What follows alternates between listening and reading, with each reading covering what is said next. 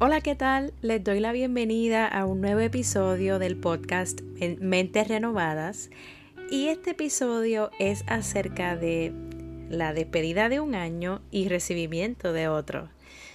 Yo me imagino que la mayoría de las personas quiere que este año se termine. Y es verdad, eh, ha sido un año durísimo, no lo podemos negar y aprovecho esta plataforma para decir que me identifico con aquellos que atravesaron dificultades económicas, crisis emocional, eh, crisis familiar, tal vez pérdidas de algún familiar o, o amigo. Y de verdad, de todo corazón, me uno a ese dolor y no están solos. Es cierto, no podemos negar lo que sucedió, pero sí podemos tratar de entenderlo, tal vez de agarrar lo que nos sirve de enseñanza, aceptarlo, superarlo para sanar y poder continuar. Para mí nunca ha sido fácil despedir un año y recibir el otro. En las despedidas de años anteriores eh, yo me sentía como en el aire porque no sabía qué esperar y tampoco tenía algo a que aferrarme o algo que me diera seguridad.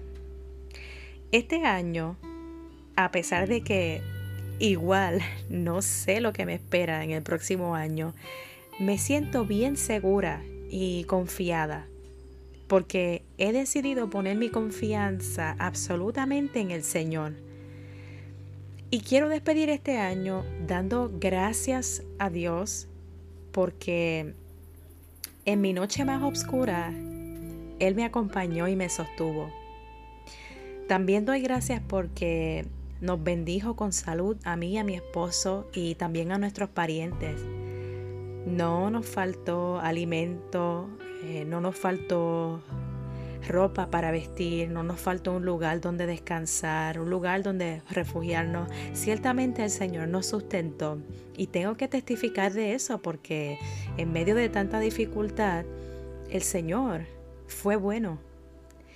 Y sé que tal vez hay muchos de ustedes que al igual que yo se sienten agotados física y emocionalmente luego de un año de, de mucho esfuerzo.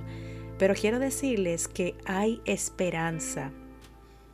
¿Qué tal si aprovechamos esta oportunidad para comenzar a vivir de manera intencional?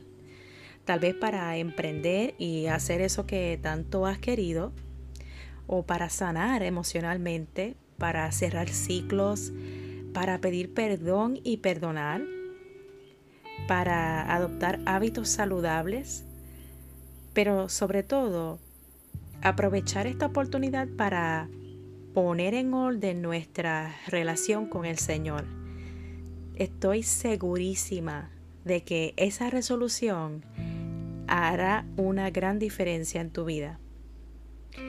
Les animo a que en lugar de proponerse resoluciones efímeras que son pasajeras y vanas, este año lo recibamos con valentía, pero sobre todo aferrados al Señor para que pase lo que pase, podamos permanecer firmes ante cualquier situación o adversidad y con la esperanza y seguridad de que Dios está en absoluto control, no matter what.